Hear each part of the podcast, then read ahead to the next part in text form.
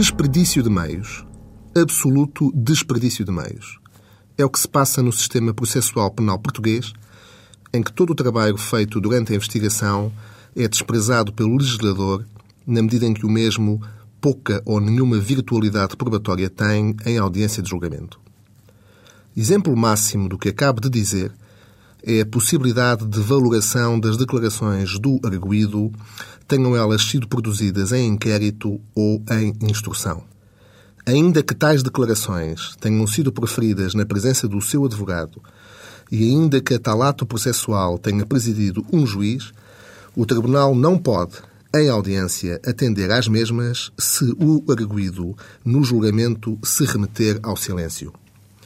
O princípio legalmente consagrado de que apenas vale a prova produzida em audiência implica que o Tribunal, nos casos em que o arguído aqui não presta declarações, não o possa confrontar com aquilo que este disse anteriormente no processo,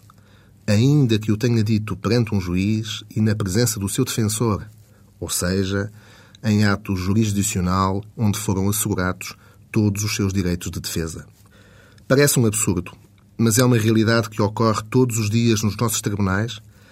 e é causa muitas vezes de absolvições, designadamente nos casos em que a investigação repousou na confissão do arguído, não existindo outros elementos de prova suplementares que possam sustentar a acusação, que assim sussobra